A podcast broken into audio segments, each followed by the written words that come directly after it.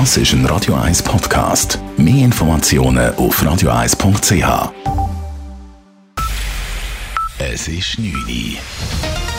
Radio 1, der Tag in 3 Minuten. Mit dem Alles Kral. Der reguläre Einsatz der Schweizer Corona-Warn-App nach der Testphase ist beschlossene Sache. Nach dem Ständerat hat nun auch der Nationalrat der gesetzlichen Grundlage zugestimmt, mit 156 gegen 22 Stimmen. Einzig SVP-Vertreter äußerten große Skepsis gegenüber dem sogenannten Proximity Tracing System und warnten vor einem Überwachungsstaat à la George Orwell. Der Nutzen der App überwiege das Risiko bei weitem, betonten die Befürworter. Der Zürcher FDP-Vertreter André Silberschmidt sprach sprach von einem digitalen Vorzeigeprojekt. Keine Behörde hat Zugriff auf diese Daten. Das wäre auch rein technisch gar nicht möglich. Man kann schon fast von einem digitalen Vorzeigeprojekt sprechen, wenn man bedenkt, wie der Bund sonst digitale Gesetzgebungen anpackt. Das Parlament hat den Entwurf des Bundesrats leicht angepasst. Personen sollen sich kostenlos testen lassen können, wenn sie eine Benachrichtigung der App erhalten und ihr Lohn wird weiterbezahlt, wenn sie sich in Quarantäne begeben. Geschäfte, die während der Corona-Einschränkungen schließen mussten, sollen für diese Zeit nur 40 Prozent der Mietkosten bezahlen müssen. Die restlichen 60 Prozent der Miete gehen zulasten der Vermieter. Nach dem Nationalrat hat sich auch der Ständerat für diese Regelung ausgesprochen. Allerdings fiel der Entscheid in der kleinen Kammer mit 20 zu 19 Stimmen und vier Enthaltungen äußerst knapp. Der Bundesrat hatte sich wiederholt gegen die Regelung ausgesprochen. Der teilweise Mieterlass sei ein Eingriff in die Eigentumsgarantie, hieß es.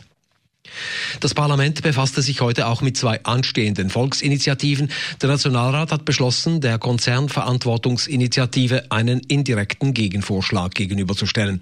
Er sprach sich für den Gegenvorschlag aus dem Ständerat aus, auf den sich auch die Einigungskonferenz festgelegt hat. Dieser Gegenvorschlag verzichtet auf weitergehende verbindliche Haftungsregeln. Der Ständerat lehnte die Initiative für ein Waffenfinanzierungsverbot ab. Der Nationalrat hat bereits früher ein Nein beschlossen. Das Parlament hat also nichts dagegen, wenn Schweizer Stiftungen, Pensionskassen oder die Nationalbank auch in Unternehmen investieren, die ihr Geld ganz oder teilweise mit Rüstungsgütern verdienen. Im Kanton Zürich sollen die umstrittenen Boni für Kaderärzte eingeschränkt werden. Das hat der Kantonsrat entschieden. Er überwies eine Motion mehrerer Parteien, die verlangt, dass Honorare und Boni an den Spitälern nicht mehr von der Anzahl der Operationen abhängig sein sollen. Im Weiteren beschloss der Kantonsrat, dass es Jugendlichen unter 18 Jahren im Kanton Zürich verboten werden soll, E-Zigaretten zu kaufen. Das Kantonsparlament überwies eine entsprechende Motion der EVP mit klarem Mehr. Die Schweiz erlebte in den vergangenen Jahren einen regelrechten Sportboom. Vor allem Frauen und ältere Menschen bewegen sich mehr und die Gruppe jener, die nie Sport treiben, ist kleiner geworden, wie eine Studie des Bundes zeigt. Mehr als die Hälfte der Wohnbevölkerung ab 15 Jahren zählt sich danach zu den sehr aktiven Personen. Sie erfüllen sich damit die unterschiedlichsten Bedürfnisse, betont Markus Lamprecht vom Bundesamt für Sport.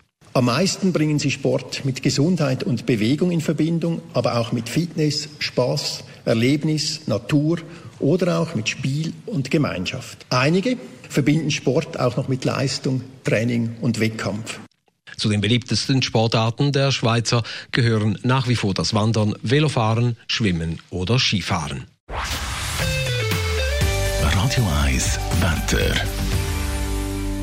In der Nacht regnet es immer wieder. Morgen am Dienstag ist es dann stark bewölkt und regnerisch. Auffällige gibt es nur selten.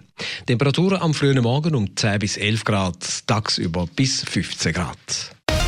Das war der Tag in 3 Minuten.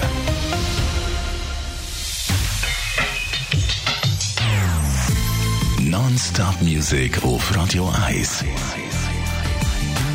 Die besten Songs von allen Zeiten. Non-Stop.